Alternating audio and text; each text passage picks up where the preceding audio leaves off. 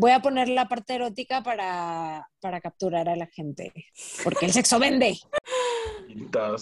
Tengo un amigo que le dice Falcor a Bowie. Porque Bowie tiene, uno, tiene un hogar moderno con dos padres. Estás escuchando Nada que ver, episodio 10, Don Quijote de la Mancha. Si crees que vamos a hablar y reseñar el libro del título de este podcast, estás en lo incorrecto. Yo soy Mane. Y yo soy Ale. Cada semana elegiremos al azar el fragmento inicial de algún libro famoso y divagaremos sobre temas que nada que ver. Con ayuda de la más alta tecnología, o sea, una página random de selección aleatoria, elegimos el fragmento inicial de una lista de 50. Una vez elegido, cada quien desarrollará un tema a partir de estas primeras líneas. Leímos el libro, tal vez sí, tal vez no. No estamos aquí para eso. Esto es Nada que ver. Comenzamos.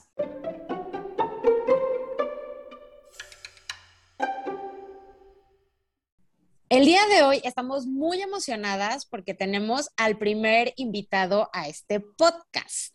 Como saben, uno de los papás de Bowie está aquí. Sergio Omar Salazar está aquí. Sergio también nos va a platicar algo que nada que ver y estamos muy ansiosos por saber qué va a ser. Bienvenido. Muchas gracias, Mane, Ale. Estoy súper contento de estar aquí para divagar con ustedes. Eh, siempre divagamos, siempre lo hacemos, pero bueno, ahora ya estamos grabando para la posteridad.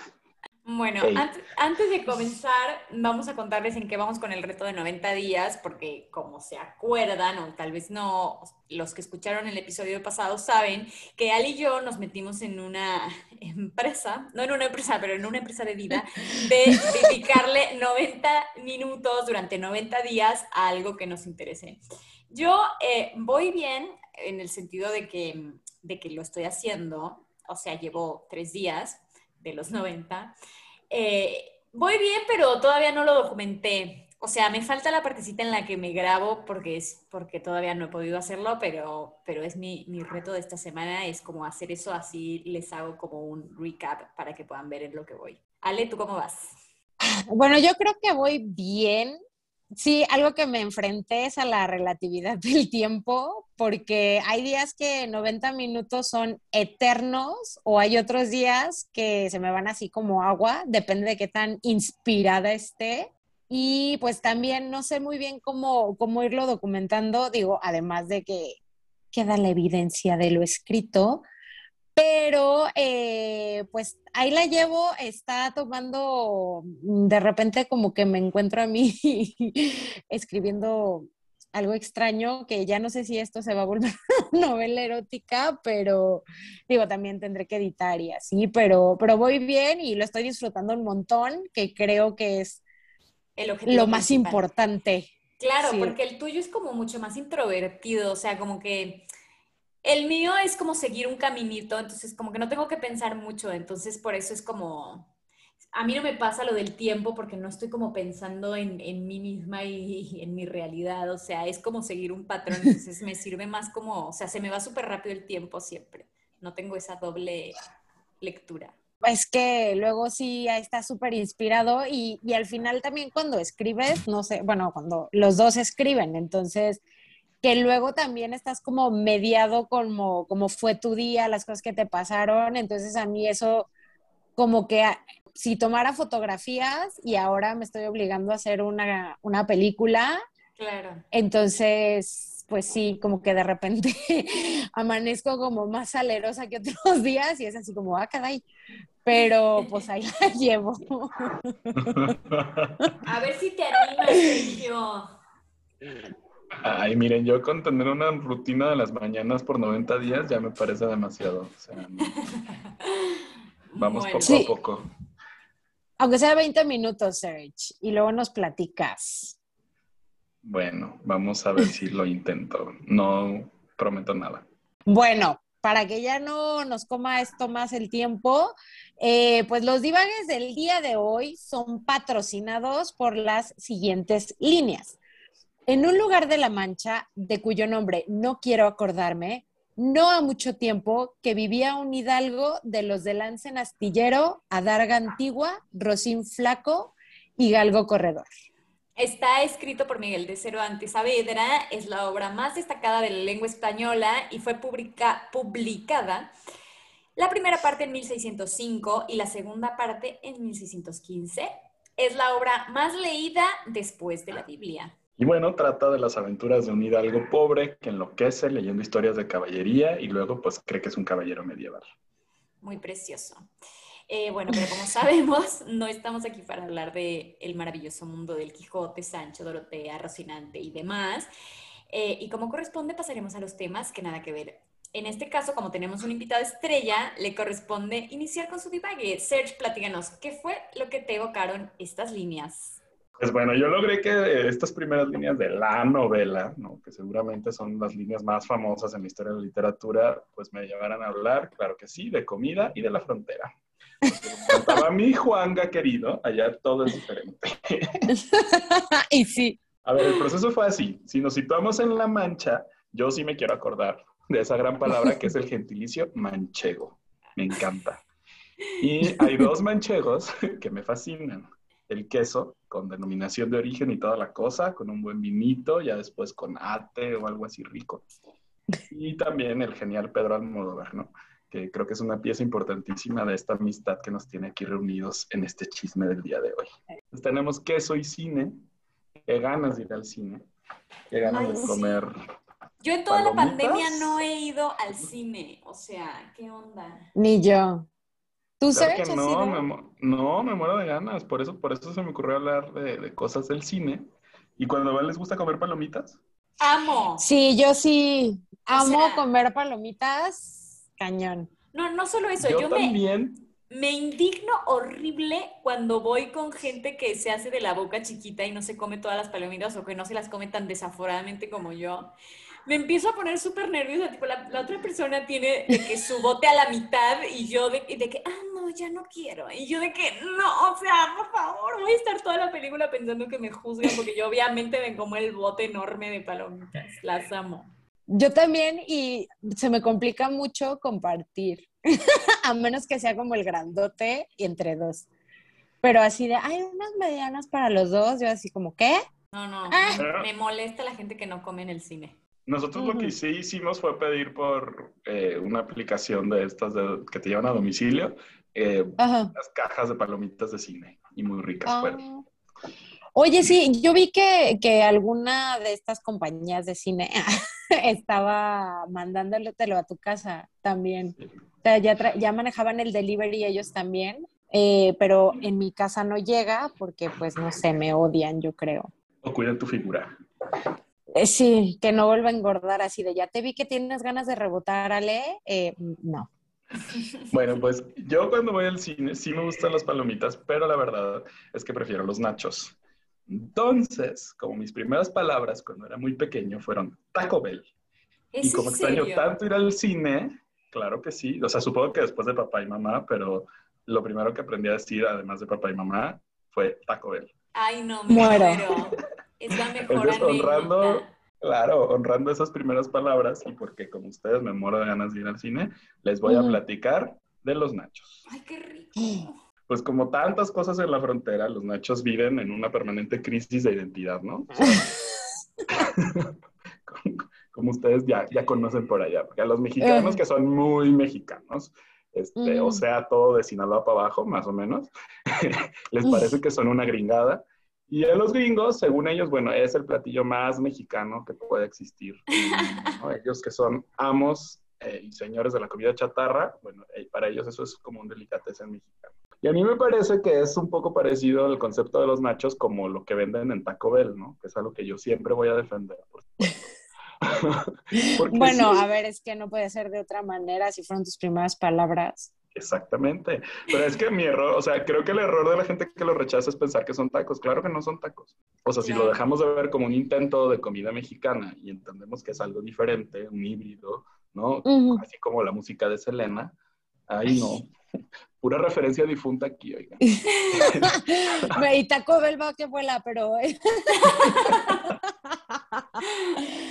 Bueno, pues si lo entendemos como algo distinto, pues sí lo podríamos disfrutar, ¿no? Porque en, realidad, si se fijan, son unas tostadas muy ergonómicas, eso sí, o burritos este, rellenos de carne molida con crema y ya, ¿no? Pero bueno, a mí me encantan.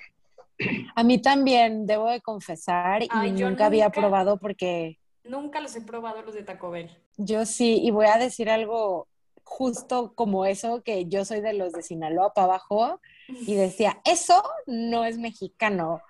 Y cuando vivía en España los probé porque había martes de tacos de un euro y pues al, o sea, la pobreza antes que el orgullo.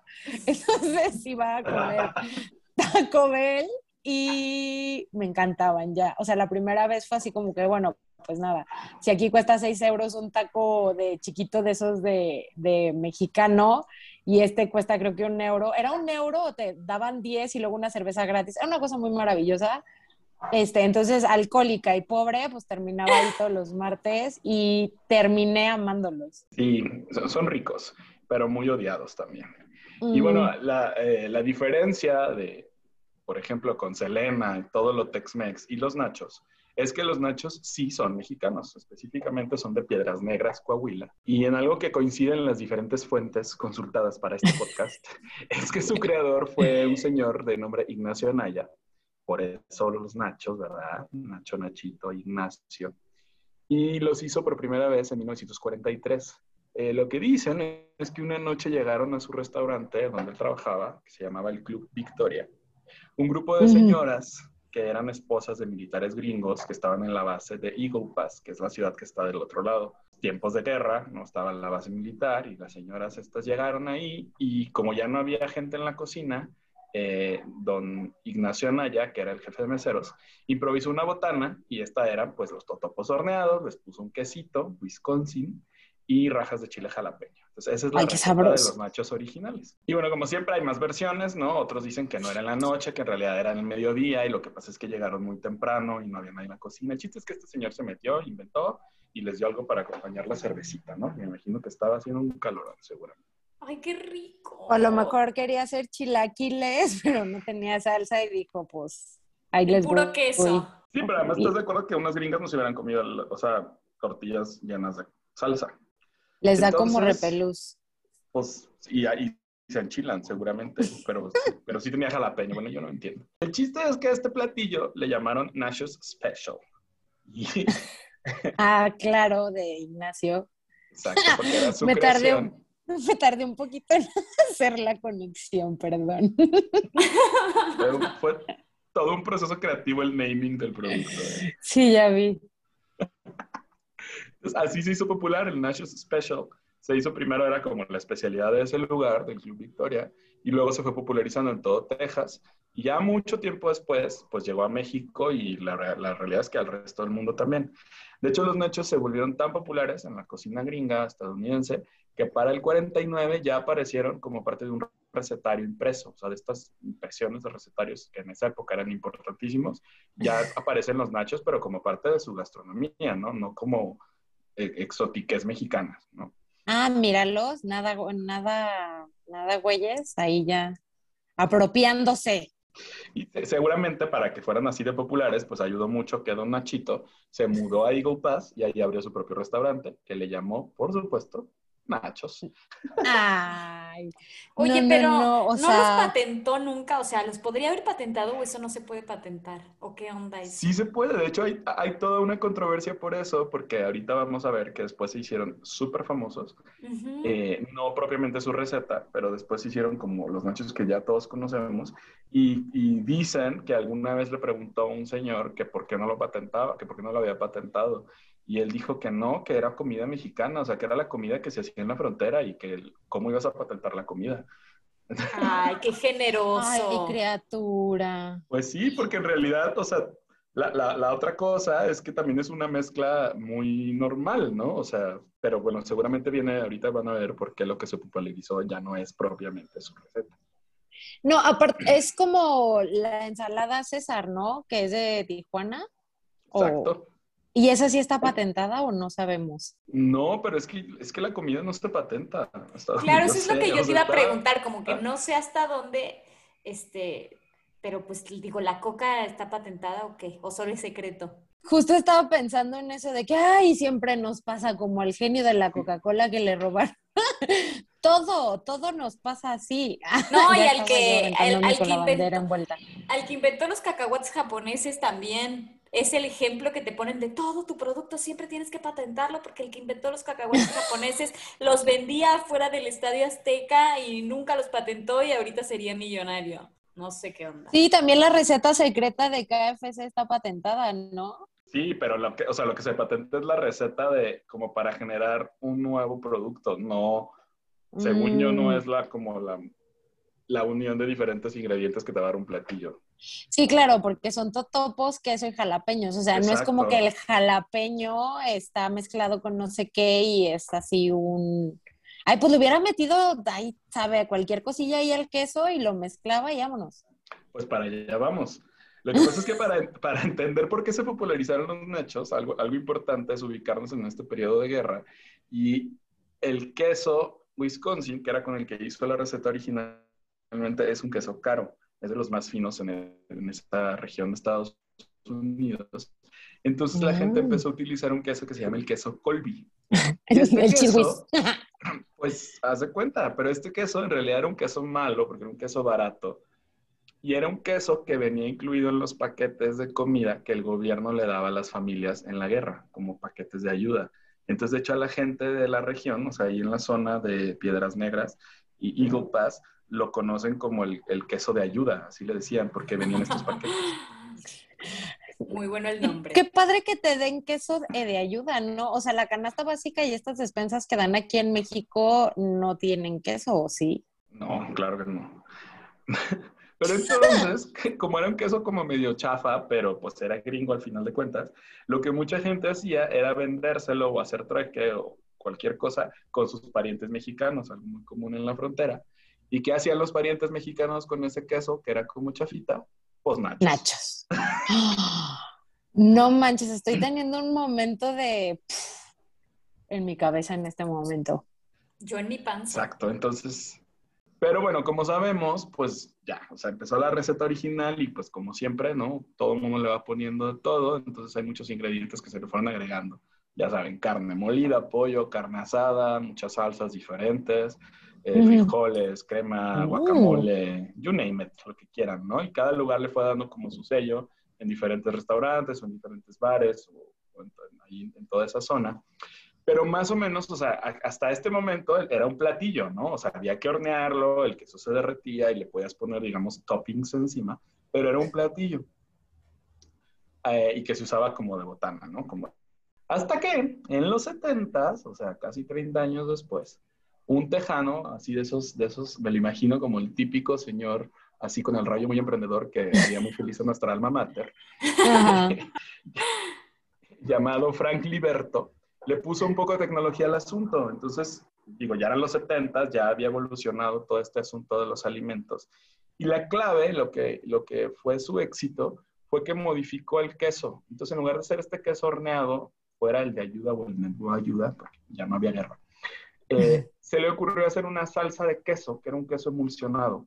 Y ese queso, la maravilla que tenía era que no necesitaban ponerlo en el refrigerador para que durara, pero tampoco necesitaban calentarlo, siempre estaba líquido. Entonces se hizo ya como una salsa, porque pues para qué, para qué lo tienes que gratinar, mejor que ya esté líquido.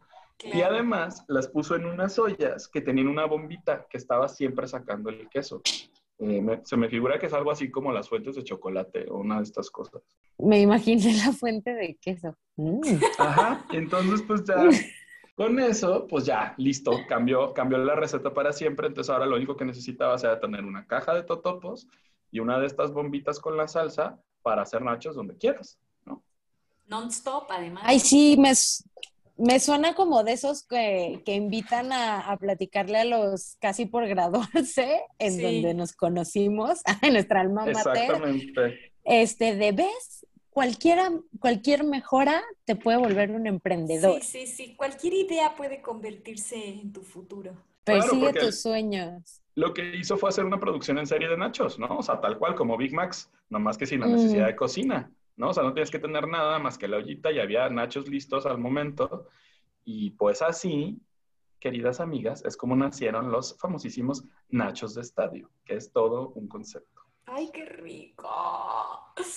Estos nachos de estadio de, Don Frank Liberto eh, vieron, la, vieron la luz en un juego de béisbol de los Rangers de Texas en el 76 Fue la primera vez que se, que se dieron en el estadio y luego se incorporaron también al fútbol americano con los Dallas Cowboys en el 77. Y desde entonces, gracias a este señor muy emprendedor, tenemos esos nachos industriales que vendrían siendo un poco así como los abuelos de los tostitos con grasa vegetal que nos chutan en Cinepolis, ¿no? Obviamente ese señor sí se volvió súper millonario, ¿no? Pues no hay, sí, o sea, sí, y lo que dicen que a lo mejor ahí se pudo haber patentado, ahí sí, es la salsa y la bombita. La máquina. No tanto la receta original, exactamente. Pero también se le, se le durmió el gallo al señor, ¿o qué? No, más bien. No creo. se cree que, la, que eran recetas que ya existían, nomás que él las, él las trajo, él las juntó también, un poco así. Pues sí, entonces es la historia de cómo los nachos empezaron de ser la receta y de por ocurrencia para alimentar a estas señoras y ahora pues ya son parte del entretenimiento, el deporte, la fiesta y la verdad es que es dentro y fuera de Estados Unidos porque sí son uno de los platillos más populares en el mundo. O sea, hay historias de nachos en Nueva Zelanda, en Australia, en Asia, en África, ¿no? Se, se han vuelto como un asunto muy común, aunque también va variando la manera de hacerlos alrededor del mundo. Pero yo sí, la verdad que sí le manejo lo que viene siendo eh, la preferencia por el nacho gratinado, con su frijolito, su jalapeñito y su guacamole, la verdad. Ay, ya se me antojaron. Es que es justo como los tacos y Taco Bell, ahí está mi punto. Los dos son buenísimos. ¿Por qué los tenemos que poner a competir? Son cosas distintas. A mí me gustan los del cine, pero, o sea, como la misma cantidad de queso con el liquidito de los jalapeños, uff, así sí, me encanta. Deliciosos. Sí, sí, es una maravilla, aunque eso sí, la verdad es que es pura grasa. Eh, y de la mala. Si juntas el aguacate, o sea, el guacamole con los nachos, bueno, ahí te encargo el Super Bowl y ya nos apropiamos de la botana gringa forever. Sí, las alitas nos hacen los mandados. Pues a mí me encanta esta historia porque como ya decía, sale súper parecida a la de la ensalada César en Tijuana, que como ya saben, aquí humildemente es mi paisanita. Ahí humildemente. Pues sí, porque es así, o sea, es igual como los nachos, surgió también de una improvisación. este, se supone que el señor estaba en la cocina a deshoras igual y le llegaron gente que, la, que tenía que atender, seguramente también eran gringos. Y en Tijuana, pues sí, es todo un fenómeno, ¿no? Pero aparte, o sea, digo, la verdad, puntos al de la ensalada César, porque ese sí está más creativo y así de, y le vamos a echar un huevo crudo por si cualquier cosa. No, la ensalada César sí es súper creativa. O sea, ¿a quién se le ocurre mezclar huevo crudo con anchoas? Y queso parmesano. Bueno, el queso parmesano capaz no es tan, pero lo otro, o sea, a mí me parece de una creatividad impresionante. Sí, y aparte riesgosa, o sea, también le gustaba el peligro. la salmonela. La salmonela ahí latente, o sea, de que hay de refilón se están jugando la vida. Y entonces en Tijuana cada vez más crece como todo este orgullo por la ensalada César y le da muchísimo sentido de pertenencia y la gente está muy feliz. Y es igual que en Piedras Negras, donde desde 1995 se celebra a finales de octubre el Nacho Fest. ¡Ay, no, qué rico! Hay que ir, hay que ir. ¿Nos dará tiempo? Pues yo creo, no sé si en pandemia también lo hicieron, no, no, pude, no pude encontrar ese dato, pero es el Festival Internacional del Nacho. Y bueno, hay de todas las variedades y sabores y patrocinios y va todo mundo y pues es en honor a estos que yo considero que son como los primos agringados que se fueron al otro lado de los chilaquiles, ¿no? Sí, que fueron al otro lado y, y, se volvieron mejores personas y más famosos. Claro, porque el origen es el mismo, sí nacieron aquí, o sea, sí son producto del ingenio mexicano, pero los ingredientes ya están bien mezclados, ¿no? Son de ambos lados, luego inventaron el queso ese que no es queso, pero es una salsa, y al final todo está como muy destinado a los paladares gringos, ¿no? Y de ahí que tantos mexicanos piensen que es una gringada, pues porque, porque no es ni gringo ni mexicano, es, es algo muy fronterizo. ¿no? Así como el NAFTA TLC, este... Salma Hayek. sí, claro. Este, Juan Gabriel y Selena, que ya no los tenemos entre nosotros, pero bueno, oh puro lamento aquí, puro difunto. No por falta de ganas, la verdad, que sí, se los, sí los intercambiaba por otros, sin pedos. Pues así, así pasa con las recetas fronterizas y la hibridación y la falta de identidad y el goce botanero, claro que sí.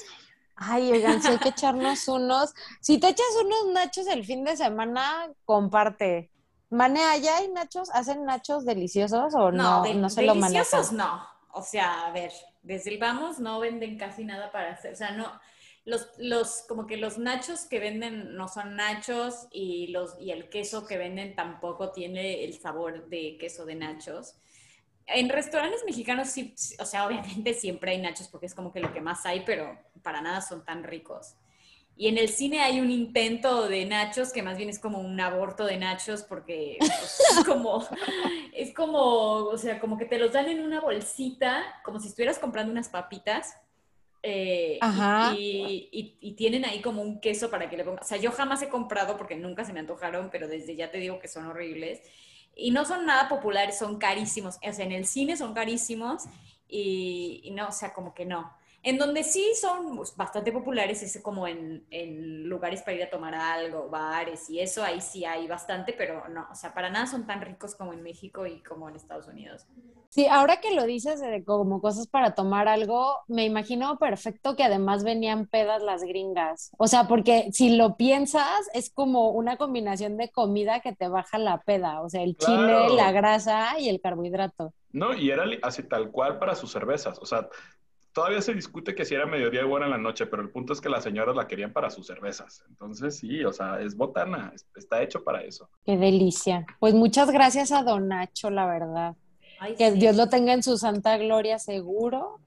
Que gracias por, por este, por ser tan creativo él. Toda una leyenda de piedras negras para el mundo. Qué barbaridad. Pues muy bien. Muchas gracias, Edge. La verdad me siento una persona más culta con esos datos que sorprendes a la gente que tienes en tu cabeza, que me encanta tenerlos, entonces te lo agradezco infinitamente. en lo que acabó la, influencia de Almodóvar y el queso manchego. no, y lo que empezó con el Quijote, o sea. Aparte.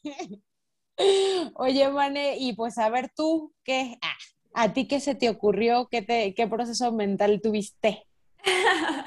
bueno, eh, a mí eh, siempre me ha llamado la atención de, la, de esta frase con la que empieza el Quijote que dice, de cuyo nombre no quiero acordarme. O sea, siempre me ha llamado la atención porque siento que uno no tiene voluntad sobre su memoria. O sea, como, ay, no me quiero acordar de tal cosa y, o sea, al decir que no te quieres acordar, ya te estás acordando. Entonces, eso siempre me ha causado muchísimo conflicto, como las expectativas que tiene, eh, el, en este caso, Cervantes de elegir si se acuerda o no se acuerda. Entonces, eso me llevó a, me llevó a pensar en cómo, en cómo es la memoria selectiva que, elige algunos recuerdos y otros los vota y por eso te acuerdas de jingles de hace 20 años, que yo soy la típica que me sé todos los jingles de la publicidad desde que tengo uso de razón, pero no me acuerdo de lo que tenía que hacer hoy en la tarde. O sea, entonces... Em, estaba con esas reflexiones y pensé en el cuadro de Dalí de, la, de la persistencia de la memoria. Ay, no, mi favorito, qué maravilla. Es que sí, es el, es el favorito de, mucha gente. De muchos, sí. Es como, o sea, es de los cuadros más famosos del mundo, o sea, ya ni siquiera de Dalí, es de los más famosos de la historia del siglo XX. A mí lo que más me gusta es el nombre, porque siento que, que con el nombre termina de cerrar todo, termina de cerrar toda su idea que ahora les voy a contar como de dónde viene y tal. Primero vamos a hablar como de la tesis del cuadro. Como saben, Dalí eh, pertenece al movimiento surrealista, aunque después se peleó con todos los surrealistas por causas políticas. Sí. Porque como eh, corresponde. Claro, pero bueno, se le, obviamente se le sigue considerando como un pintor surrealista. él se inventó su propio método, que es el método paranoico crítico. Ay, sí, es genial, es genial. Ese es mi método también. Yo también se los manejo. Ay, sí, es buenísimo. O sea, para él la paranoia es como decir locura. Y, y lo que hace con su método es como encontrar una forma de entrar a su propia locura, tratar de ordenarla y tratar de, verse a él mismo dentro de eso y reflejarlo y ser capaz de expresarlo a través de la pintura. Y también y a través de la escritura, porque la verdad es que no se conoce tanto, a ver, como escritor, no te voy a decir que como escritor, pero tiene unos textos que son igual de fabulosos que sus pinturas. No, y tiene un libro donde explica todo el, yo lo tengo, está maravilloso, es La vida secreta de Salvador Dalí, explica todo el, todo el proceso de su metodología y es una maravilla. Es una maravilla. Y para mí. A lo mejor es, perdón, a lo mejor ese es el libro de superación personal que necesito. Deberías de mandármelo. Muy probablemente te ayude. No, y para mí, la verdad es que los nombres de sus cuadros, o sea, son una gozada. A mí, de verdad, es lo que más me gusta de Dalí. O sea, me gustan más los nombres de los cuadros que los cuadros en sí mismos. Pero bueno, en este, eh, como, como todos saben, es el cuadro este que tiene los relojes derretidos. Y bueno, a ver, no todos. Bueno. Pero. O sea, sí. Sí, sí, sí. O sea, entiendo que los nachos todo el mundo los conozca, pero. Esos sí son mundialmente famosos, mané.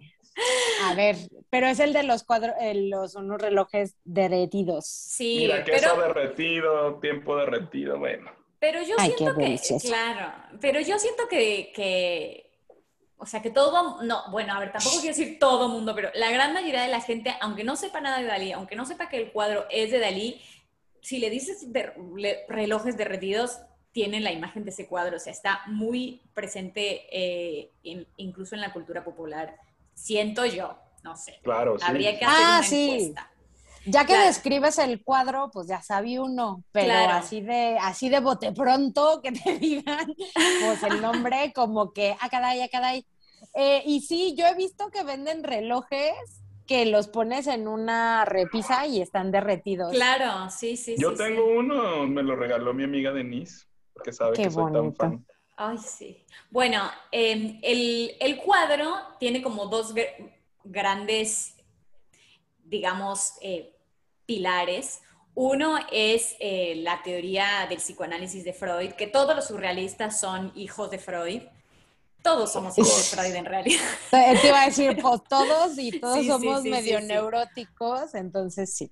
Pero, pero bueno, una, una gran parte de lo que inspiraba el movimiento surrealista era como toda la situación onírica, todo lo de los sueños y todo lo que vive en el inconsciente, que bueno, Freud hizo ahí todas sus investigaciones. Y también la teoría de la relatividad de Einstein, porque porque mm, Dalí era súper fan de la ciencia. O sea, ahora en, un rato les voy a hablar de eso porque a mí me llamó muchísimo la atención como su obsesión por la ciencia. Entonces, eh, todo lo que dice la teoría de la relatividad, en donde el tiempo es relativo, depende como desde dónde te pongas y demás, todo eso lo trata de plasmar en este cuadro que en teoría es como como el tiempo en la memoria es blando y por eso pone los relojes blandos que cada uno tiene diferentes horas y demás. Tiene un montón de símbolos, tampoco un montón. A ver, hay un cuadros que tienen mucho más símbolos que este. Este tiene, muy, tiene pocos objetos, pero los símbolos que, que tiene son como súper recurrentes en la obra de Dalí. Algo que él tiene genial es que crea todo un universo daliniano en donde, en donde tiene toda una terminología de símbolos que se van repitiendo en los cuadros. Yo creo que eso es lo más interesante que tiene como pintor, que creó un universo de símbolos que repite siempre y que sus ideas, o sea, como que sus ideas van evolucionando con él, pero los símbolos siempre son los mismos. Entonces tiene los relojes, que no es la primera vez que usa relojes derretidos, aunque acá ya es como el non plus ultra, pero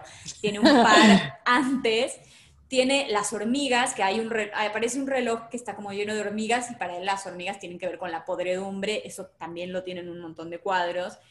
Tiene su cara como, tú lo ves y no parece que es una cara, parece que es una tela, pero en realidad es su cara que no se entiende bien que es él en este cuadro, pero como ya viene de un montón de cuadros pintando su misma cara, como con su nariz y tal, y, la va deformando a través de, todos, de toda esta obra, al final cuando ves este dices, sí, o sea, es él, es su nariz, aunque esto ya no parezca una cara, ya no parezca una nariz, ya no parezca un ojo, ni parezca nada, como que si estás en el universo de Aliniano, entiendes eh, que, es una, que es su cara y que está dormido, entonces él es como que está en ese sueño en donde la memoria es amorfa y donde el tiempo no existe sin la memoria, pero la memoria tampoco existe sin el tiempo.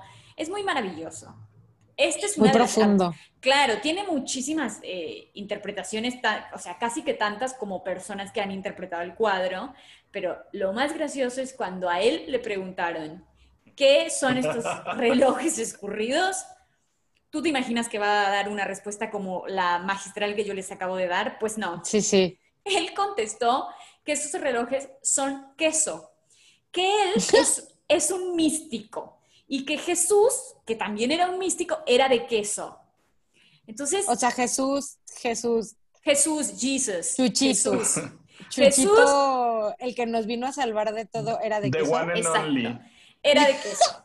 Era de queso y que entonces él, cuando le dicen, pero ¿cómo Jesús es de queso? Empieza a recitar pasajes de la Biblia, según él, que dicen montus coagulatus y montus fermentatus. O sea, según Dalí, ¡Ay, no! según Dalí, eso está en la Biblia. Y si está en la Biblia, o sea, es real. Claro. Entonces, y, y- y si no está, eh, te reto a que vayas a leer la Biblia en todas sus traducciones, a ver si no lo encuentras. Pero bueno, según él, Jesús no es una montaña de queso, sino una montaña de montañas de queso. O sea, esa es la explicación que da Dalí. Yo vi el video, nadie me lo contó. Y ustedes también lo pueden ver, está en YouTube. O sea, Lo amo. no, no, yo me- me, No, es que es genial para dar respuestas, o Sí, sea, de verdad. sí, sí, sí. Y yo había leído que él se había inspirado en el queso camembert derritiéndose al sol y yo dije, ay no, o sea, qué manchados. Claramente no es eso. Después cuando me puse a investigar y vi la explicación real de él, dije, bueno, sí, listo, todo es posible acá. O sea, Pero, o sea, a ver, es muy maravilloso porque sí lo, o sea, son quesos, son quesos, son, son relojes derretidos y uno así como persona, pues, de- como de por encimita, pues lo ves y dices, ay, mira esto, pues queso. Sí, o sea, parece queso y sí, sí parece queso derretido. Ay, lo amo. Sí, sí, sí. Es buenísimo. Y, y lo del universo daliniano es también es muy genial. O sea, en él, él en algún momento le preguntaron, que era lo que los expli- les explicaba en donde viven todos los símbolos de él y tal. Él, a ver, yo no sé si él, pero su personaje realmente cree que hay un universo que él mismo creó.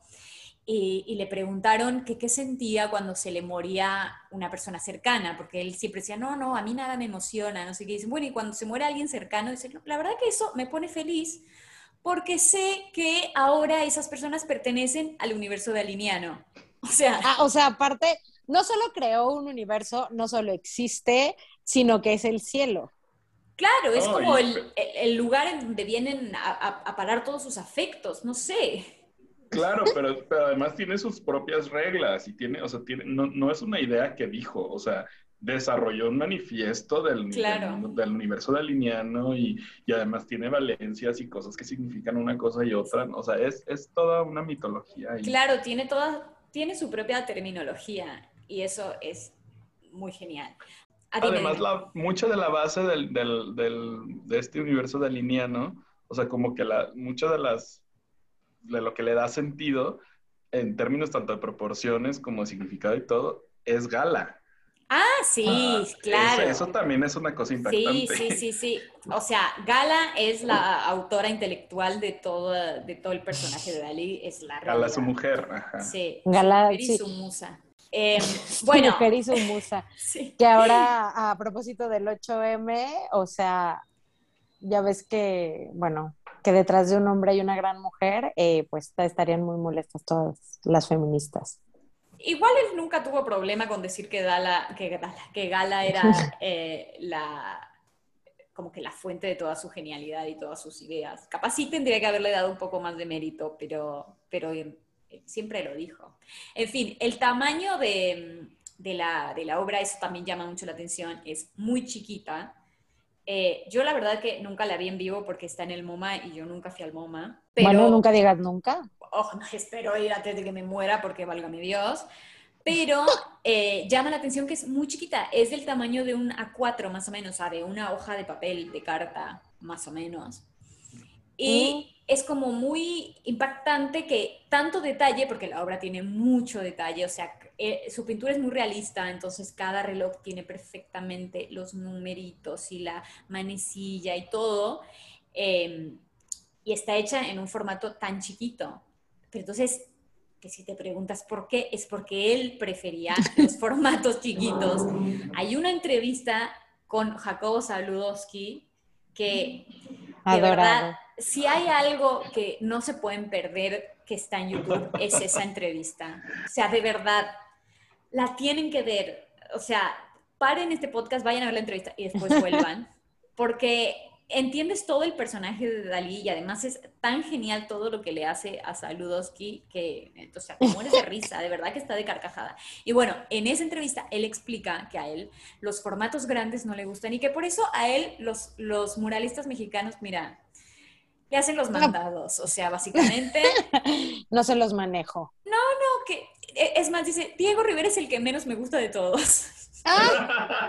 directamente. directamente. O sea, le parece obscena una obra tan grande como decir, mira, o sea, si me vas, si tienes que pintar un mural para comunicarme una idea, tu idea la verdad que no me vale la pena, o sea, no. Ay, qué maravilla. Ay, que no lo escuche mi cabecita de algodón. Olvídate. Eh, que él, que él no lo vea, porque si no, mira, manda a quemar todo lo que haya de Dalí en este país. Entonces, el, em, está muy chiquita y dice que, o sea, él dice que el formato que, más te aguanta es lo que quepa en un caballete, que ya las meninas de Velázquez, hasta ahí, hasta ahí de, tamaño, ya más grande que eso ya no. O sea, ah, bueno, yo, no, no, no, la menina, que no, se metan con mis meninas, man. No, para él Velázquez es su ídolo dorado de la vida. O sea, de hecho, todo su look está inspirado en Velázquez, su bigote y su pelo y tal. Claro. Sí, sí, sí, sí. Entonces, jamás va a decir nada malo de Velázquez, pero dice que el tamaño de las meninas de Velázquez ya es como lo más grande que te acepta. O sea.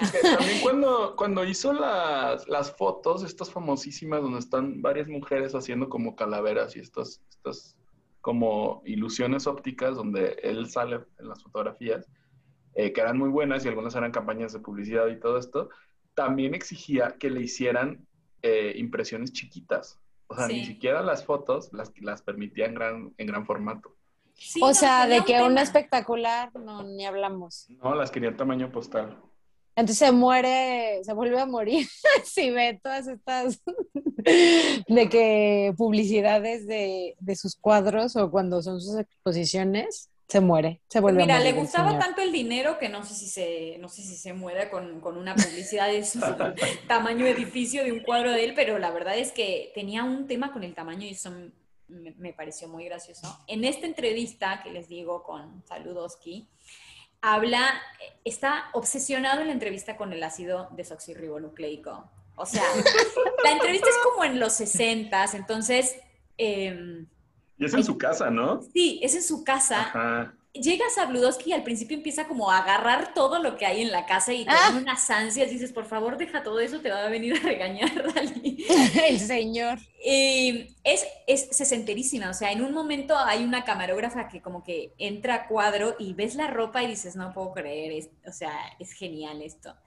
Y, justamente Dalí está muy obsesionado con el ácido desoxirribonucleico, no para de hablar del ácido desoxirribonucleico y de cómo le afecta a él y cómo en su, en su ADN está todo su genio, que desde ahí le viene. Entonces, saludos que le pregunta como, ¿pero dónde viene su genio? Viene de mi ácido desoxirribonucleico. No, imagínate ahorita con las vacunas. Era justo lo que estaba pensando. Ese iba a ser seguro de los que no se vacuna. Seguro. Ay, como vos, ¿eh?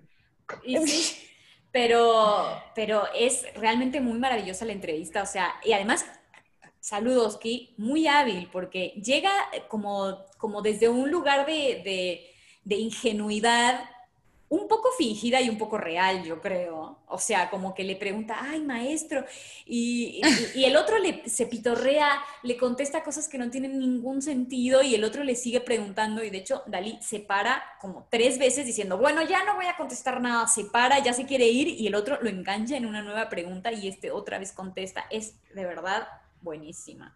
Entonces... la voy a manejar. Sí, manéjala porque no tiene desperdicio. Entonces, a mí el personaje de Dalí me divierte muchísimo. Hay mucha gente a la que no le causa nada de gracia porque le parece que es un payaso, que, el personaje se terminó comiendo al artista. Puede ser que el personaje se haya comido al artista porque al final de su vida es verdad que, hizo muchas cosas como que firmaba lienzos en blanco y que después otras personas lo hacían y que después firmaba litografías. De hecho, en esta, en esta entrevista se, lo ponen a firmar litografías y está hablando con Saludowski y firmando al mismo tiempo y de repente dice, ah, acabo de hacer una firma perfecta y estas firmas son las más caras. O sea, no, no, bueno. está obsesionado con el dinero se volvió, o sea, yo creo que él como que se comió su propio personaje y se volvió ya un excéntrico de proporciones inimaginables. Entiendo que hay mucha gente que eso le choquea y además eh, que, o sea, hay que decirlo, fue amigo de Franco, entonces eso ya es como un atache forever. Pero bueno, más allá de eso y de que el personaje se le fue de las manos, para mí realmente me parece que es un genio que, supo, que supo crear un universo eh, increíble y que es capaz de reírse de sí mismo, pero al mismo tiempo siendo súper fiel a sí mismo. Y yo creo que esa es la mejor lección que nos, que nos dejó. A, mí me encanta, o sea, de verdad es uno de mis personajes favoritos de la, como personaje, más, más, allá del arte y además sí he disfrutado mucho sus libros, que además están llenos de dibujitos, ¿no? Es genial. Pero Eso el ayuda. personaje me fascina, de verdad me parece genial. Además, creó todo su universo daliliano, pero además súper en sintonía con, con, el cristianismo, o sea, y con el catolicismo. Sí, sí, sí. sí ahí mi pregunta es, o sea, como por qué no existe como más gente que lo practique. O sea, si hay cientología y así que, a ver, medio como cogidito con alfileres, y esto ya es todo un manifiesto acá mucho más profundo, ¿por qué no habemos, incluida yo, personas practicando esa religión. No, porque es, Usando el paranoico crítico. pero, es manifiesto artístico, pues no, tampoco da filosofía de vida, no, no, no, llega tanto. Sí, sí, para mí tienes que tener su genio para poder estar en esa, o sea, que incluso él decía que él era demasiado inteligente para ser buen pintor, que los, ah. que los mejores pintores no, no tenían, no tenían mucho los patitos en fila. A ver, pues él tampoco, así que ya son no, no, pero él te dice, yo soy demasiado inteligente para ser buen pintor. Así que bueno, ahí fue. Oigan, pues yo, les, yo les tengo un, dato final de Dalí que a lo mejor les sirve porque, porque como mi cultura pop, este, ya saben. Y mm. resulta que Mónica Naranjo es, del, es también como Dalí de Figueres. Entonces, la mamá de Mónica Naranjo trabajaba en la casa de unos amigos de Dalí. Y cuando Mónica Naranjo era chiquita, vio varias veces a Dalí. Y como era artista, la mamá, que pues así era como la empleada doméstica de la casa o algo así, o asistente, una cosa así, ya no me acuerdo, le decía que, que, es que su hija quería ser cantante. Y entonces Dalí le dijo que el único consejo que le daba era que, que la dejara llevar. O sea, que, que, su hija se dejara llevar por la pasión si quería ser una artista, o una cosa así. Y, ¿Qué miedo? Se dejó llevar. Y pues se dejó llevar, o sea, muy, muy lejana no está la muchacha de, de Dalí. Entonces, A ver, esa conexión la amo. Oye, pero me hubiera encantado que le hubiera dicho, mi única recomendación es que se pinte el pelo de dos colores. sí. Hubiera tenido la clave maestra para triunfar en los 90. Sí, a lo mejor y sí le dijo. Y a ver, me, me, perturba un poquito que un señor diga eso de una niña y que se deje llevar por las pasiones, pero bueno, también estoy pero como si le dijo que quería ser cantante. Bueno, sí. También, era, era un tip eh, artístico, digamos. Yo y las teorías de la conspiración y ahora que todos los genios resultaron ser un poco por ahí, pues, ¿qué te digo? Ah, no, digo, si sus prácticas muy normales no eran, esa es otra mm. historia. Es, de eso platicamos luego. Sí. bueno, Ale, vamos a tu tema. Bueno, pues yo en lo que me quedé, eh, como tú, Mané, pero hasta ahí fue mi proceso mental, no fue tan profundo. Yo me quedé en lo de, pues, cuyo nombre no quiero acordarme. Y claramente mi mente a lo que me hizo pensar fue los One Night Stands. Para los que, pues... ¿Por la parte de la mancha o por la parte de que no te quieres acordar? Pues que no te quieres acordar, por supuesto. A ver, que me hubiera encantado tenerles una historia de un one night stand con un manchego cuando viví en España, pero no. Y bueno, para los mayores de 40, les comento que pues un one night stand es una noche de sexo sin compromiso. Son pues estas básicamente que tú sales de fiesta, lo ves, te ve, y pues te lo echas y pues no vuelves a saber de él o de ella o de ella. Y este, y bueno, ahora también gracias a la magia de la tecnología, los escoges aquí en el catálogo de Avon virtual de apps para buscar disque el amor. Tinder, Grindr, Bumble, y pues ya decides echártelo o echártela, echártele, y pues ya nunca más le vuelves a ver, ¿no? Entonces en lugar de una noche de copas, una noche loca es una noche de swipe y ya. Es correcto. Es, un swipe loco, ay no. no, la verdad es que la, la, canción le echa más ganas y como les había comentado, de hecho, esa canción, mi mamá dice que es la canción de ella y mi papá, entonces cada vez que la escucha... romántica, como siempre. le dice a mi papá, ay, Heriberto, nuestra canción. Y yo ahí en plan... ¿Tienen algo para contarme? Gracias. Eh, sí, no, mi mamá, por si tenían la duda o, pues, les empezó a entrar como la doble moral, eh, salvo el mes del honor, o sea, yo nací 10 meses después que se casaron. Que se casaron, que pues básicamente también es como la noche loca, porque duraron, eh, se conocieron y luego se casaron, es muy raro, pero ya les contaré después bien la historia que, que es una maravilla.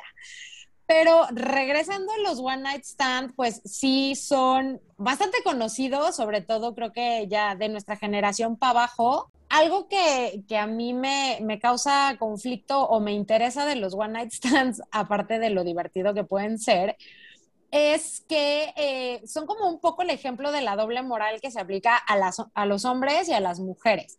Porque si eres mujer, este, puede ser en un momento como este estar ligado al empoderamiento femenino, nuestro cuerpo, este, nuestro, nuestra decisión y ejercer nuestra sexualidad, claro, siempre de forma sana, o sea, cuídense, precauciones sanitarias y eso, pero en los hombres es como mucho más común, ¿no? O sea, una mujer que practica lo que viene siendo el one night stand y, eh, y también eh, esta concepción de que si tú tienes o te aventuras en un one night stand, ya dejas de ser material para una relación seria, ¿no?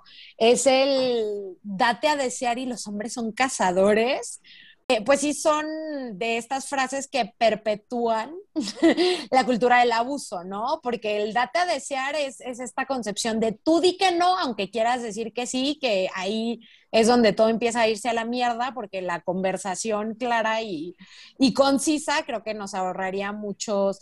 Es que yo pensé que sí quería, pero al final esta, esta cultura de tú date a desear o los hombres te gustan darte persiguiendo este, es como, pues tú hasta la y que le tiene que costar, ¿no? Además, se le tiene que costar. Eso crea toda una confusión que después se usa para justificar cosas que no va. O sea, de que... Sí, la falta de consentimiento. Claro, exactamente. Por ejemplo, sí. Sí, pero me dijo no, eh, pero la verdad es que quería que sí, ¿no? Y tú te lo buscaste y tú querías y tal, este, pues bueno, va un poco por eso, por, por, ese camino, ¿no? Y más allá si, está como moralmente bien o mal, que la moralidad también creo que entras en debate de muchas cosas, este, yo creo que sí son una herramienta, ya puede ser una herramienta de liberarte del patriarcado o continuar con el modelo, ¿no?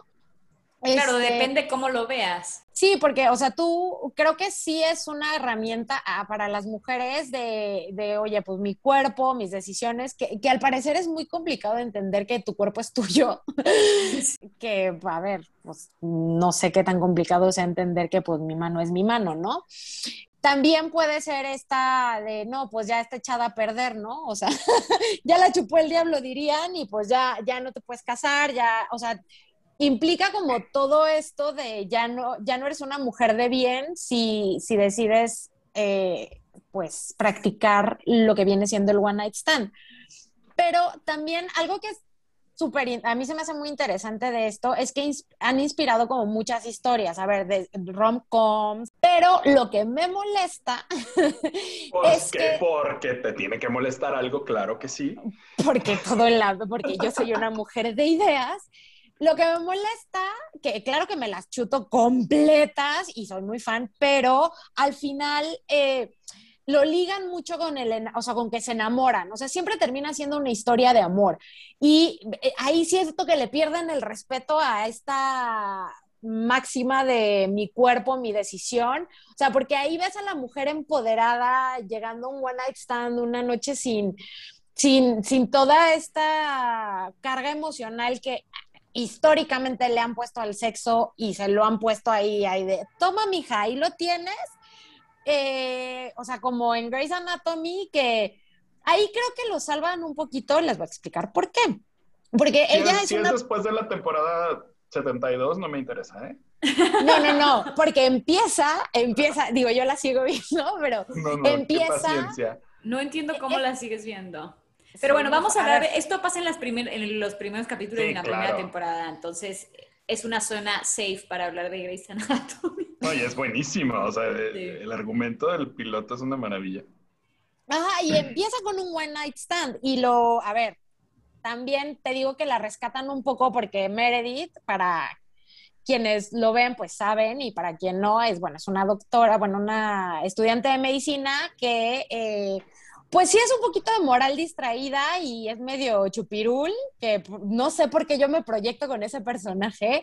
Y eh, pues bueno, conoce a un señor en un bar, bueno, un joven apuesto y delicioso, y se lo echa y resulta después que pues este señor es este attending en donde ella está empezando su carrera de, de medicina, ¿no?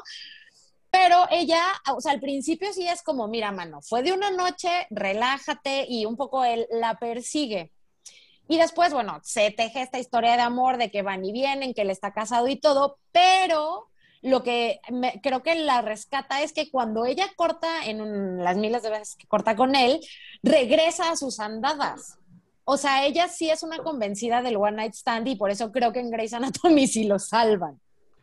Pues sí, pero también al final, o sea, sí le, sí le dan esta, digo, Grey's Anatomy ahí sigue, pero sí le dan como todo este toque de, o sea, lo tienen que envolver en una historia de amor romántico porque si no, no funciona, ¿no? Y es como un poco lo que decías hace rato, o sea, se pierde un poco el sentido de libertad y de decisión y de placer y todo por meter feelings involved, ¿no?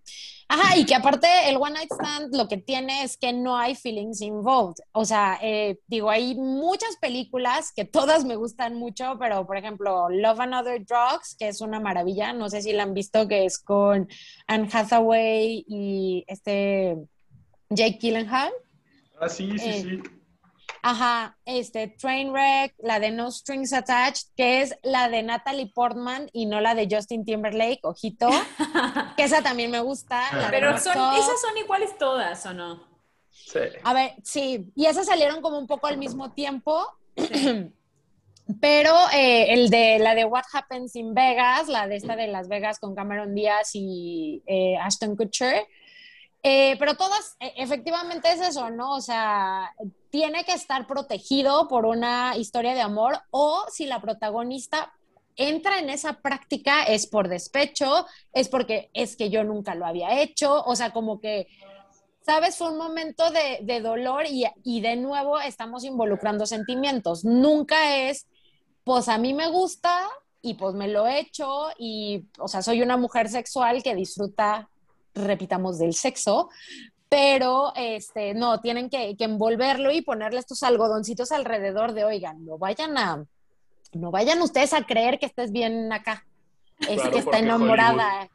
Ah, es que está enamorada, es que está despechada, es que, y, en muchas, eh, digo yo, en justo, también estoy muy molesta, les voy a decir por qué, porque en mi búsqueda de material para este podcast encontré un libro eh, de una, bueno, es una compilación de ensayos de otras escritoras que es compilado por Erika Young. No sé si la conocen, la ubican, la han escuchado de ella. No, yo no. Conozco. Ella escribió un libro que seguro sus mamás tienen, porque mi mamá lo tiene, que se llama Miedo a volar.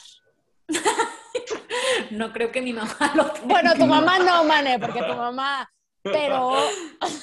No te lo manejo. Eh, bueno, es un libro que este, en su momento, cuando esta señora lo, lo, manejó a publicar, este, fue muy famoso porque era una señora, básicamente, que estaba casada, o sea, como la, la, la novela es una señora que está casada, se enamora de, un señor que pues no es su marido, o bueno, a ver, tiene una relación extramarital y entra como un poco en esta zona de la novela erótica, pero pues, ojo, o sea, estuvo publicada en, los setentas, ¿no? O sea, no, no fue 50 eh, sombras de Grey, pero este, tuvo como mucho boom por este tema del empoderamiento y la sexualidad femenina, como de tú, aunque seas una señora, sí le puedes dar vuelo a la hilacha. no lo he leído. Desde Madame Bovary vienen con eso. A ver, sí, pero esto, el, o sea, es que eso está muy elevado, man. O sea, no todas, o sea, estos son los 70, la liberación sexual, y te, ahí te meten una juventud en éxtasis, pero con liberación femenina de... Aquí las mujeres también, ¿sabes? O sea, como que era más más para las masas este cotorreo. Y Entonces, como que la mujer tiene su voluntad. Y pues también tiene lo suyito. O sea, y, puede decidir y, puede tomar la decisión y, se puede sentir bien al respecto, ¿no? Porque luego todos los otros discursos es como, bueno, eventualmente va a sentir la culpa o se va a dar cuenta mm. que estaba equivocada o la, la, la, y acá es como embrace it. Ajá, exacto. Entonces, ese, yo supongo que en algún momento en los 70s, 80s se lo, se lo habrán regalado a alguien, porque aparte tiene un título muy acá. O sea, como que no te esperas. O sea, 50 sombras de Grey, pues si los, si ves a alguien leyéndolo, como que sí te esperas que está medio por ahí, o los nombres de, de estas novelas eróticas, pues así de este, no, el repartidor de pizza que me enamoró, pues como que ya medio le intuyes ahí que, que, pues a lo mejor es una novela erótica, ¿no? Y esta, pues miedo a volar, es como, ay, mira qué, qué bonita ella. Qué poético. está muy poético. La Entonces, metáfora. Exacto. Y me, me encontré esta compilación y dije, pues la compro, ¿no? O sea, esto es, esto es lo malo de tener estas aplicaciones donde puedes comprar libros y tenerlo en ese momento, porque dije, pues lo compro.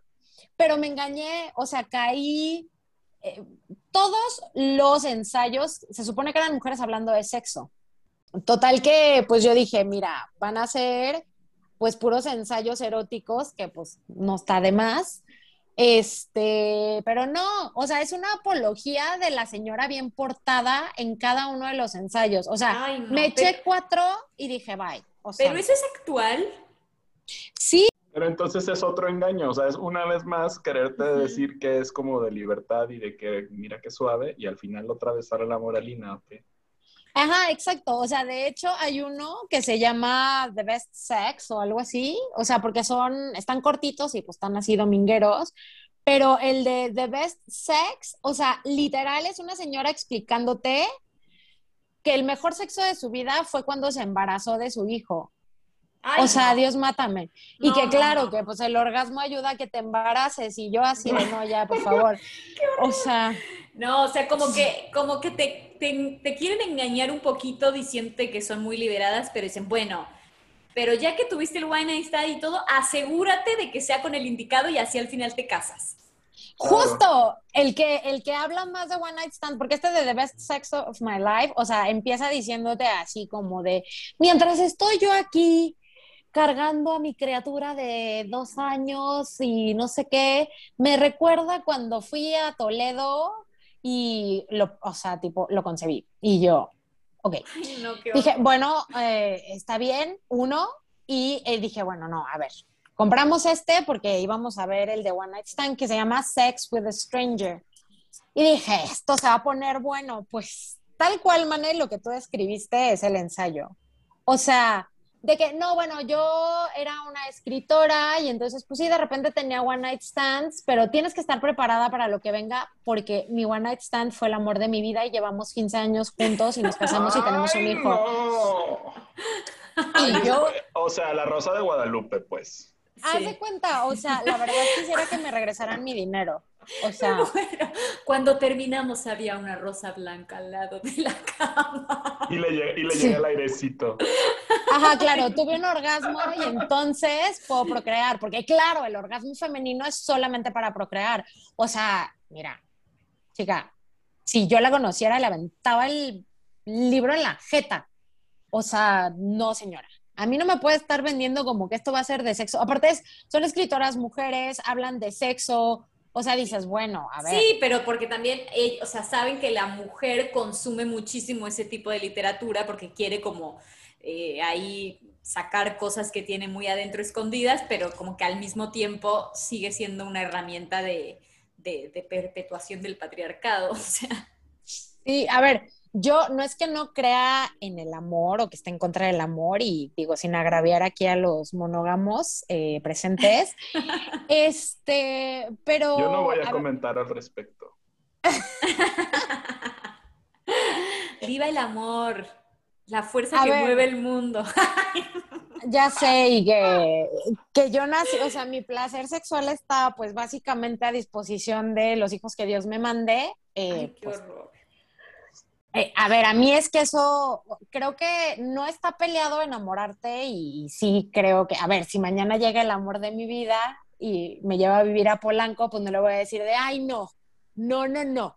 Porque, o sea, también uno de mis sueños es bronchar con Martita de baile, pero, o sea, puede existir o puedes convivir en lo mismo, que a mí es lo que un poco me molesta, que es o eres una pirujilla loca deschavetada o eres esta eh, mujer abnegada que todo eh, la emoción y los sentimientos lo pones en el sexo. O sea, no hay esa capacidad de compartir o sea, hacer compartimientos, compartimentalizar, como, lo, como eh, existe esa oportunidad para los hombres, ¿no? Y es súper claro el, no, pues es que esta es para algo serio, es que esta es para casarse, o sea, a ti sí te pueden meter en esos cajones, pero tú no puedes meter a los hombres en esos cajones o tener una etapa de desenfreno sexual y luego, pues, no sé, irte a tu casa a lavar calzones. O sea, a ver, a mí me parece también muy, muy maravilloso que pudiéramos llegar a ese punto. Yo creo que vamos en un camino avanzando, o sea, no te digo que ya es una guerra ganada para nada, pero sí, yo creo que hoy las cosas son súper diferentes a como eran hace 10 años, ni se diga hace 20 y 30. O sea, yo sí creo que se está avanzando en eso, por suerte, aunque todavía falta un montón.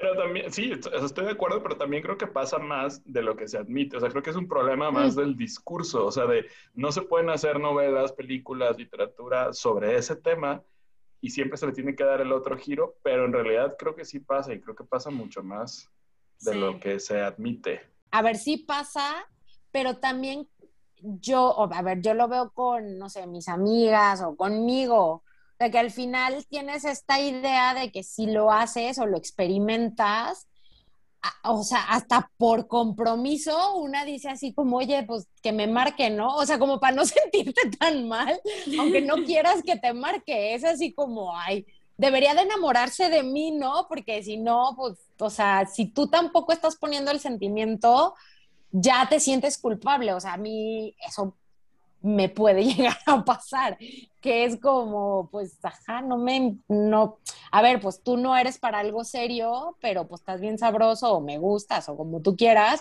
pero luego a ver si no te marca después y no termina siendo como medio una historia de amor, aunque sea así de la Rosa de Guadalupe, sientes, hasta te sientes culpable tú de estaré yo haciendo bien las cosas. Pues es que el chip del amor romántico, el chip del amor romántico. Justo así iba a decir. No, o sea, no se quita tan fácil. Y tampoco es la onda que se quite, ¿no? Simplemente, pues, saber poner las cosas en su lugar y listo. Sí, pero pues se, escucha bien fácil, mano. No, pero luego hay uno anda queriendo ser una mujer empoderada y luego, esta es la primera vez que hago esto. Y pues no. Pero pues también uno ahí lo suelta como de compromiso, ¿no? Para que no crean. Y ahí es donde aplicas el cuando quieres olvidar y no puedes. Exactamente. O sea, cuando lo estabas diciendo, eh, eh, justo estaba pensando en eso. O sea, la verdad es que no quisiera acordarme de su nombre, pero... Claro. Qué emancipatorio de tu parte me liberé. Y, la verdad es que a ver, no es que lo recomiende, pero la verdad es que sí, sí creo que, hay un momento en toda mujer ah, que sí deberíamos como de quitarnos toda esta carga emocional en lo que sea y todo lo que nos dicen que debe de ser y que, no sé, que tu florecita no se la des a nadie y esas cosas, o sea, al final termina ahí creando gente loca como yo. Pues es que sí, te digo que mis alumnos te dirían que todo es culpa del amor romántico y para eso deberían, deberían leer a, la casi paisana de Manet, Tamara Tenenbaum, que la amo. Ah, no la he manejado. Y ella, o sea, no me va a hacer, no voy a querer que me regrese mi dinero y enojarme así como me puse. Claro que no, es, la vas a amar, es una filósofa maravillosa, joven, que escribe porteña, la adoro. Ay, sí la voy a, sí, porque sí necesito como cuando estás como probando vinos, que ya ves que luego te, o sea, como si yo probara vinos todos los fines de semana, oíla. O como cuando estás probando cosas, que estás oliendo perfumes y te van a oler café, pues necesito yo algo así después de leer esta cosa que compré que, que me puso muy mal. Me encantó que ahora Tamara Tenenbaum sea tu café. Sí, o un palette cleanser, o como le dicen, eso. Ah, el, sí. el limpia paladar. Ajá, necesito uno de esos porque la verdad es que sí, hasta sucia me sentí, o sea, nunca me había sentido tan sucia.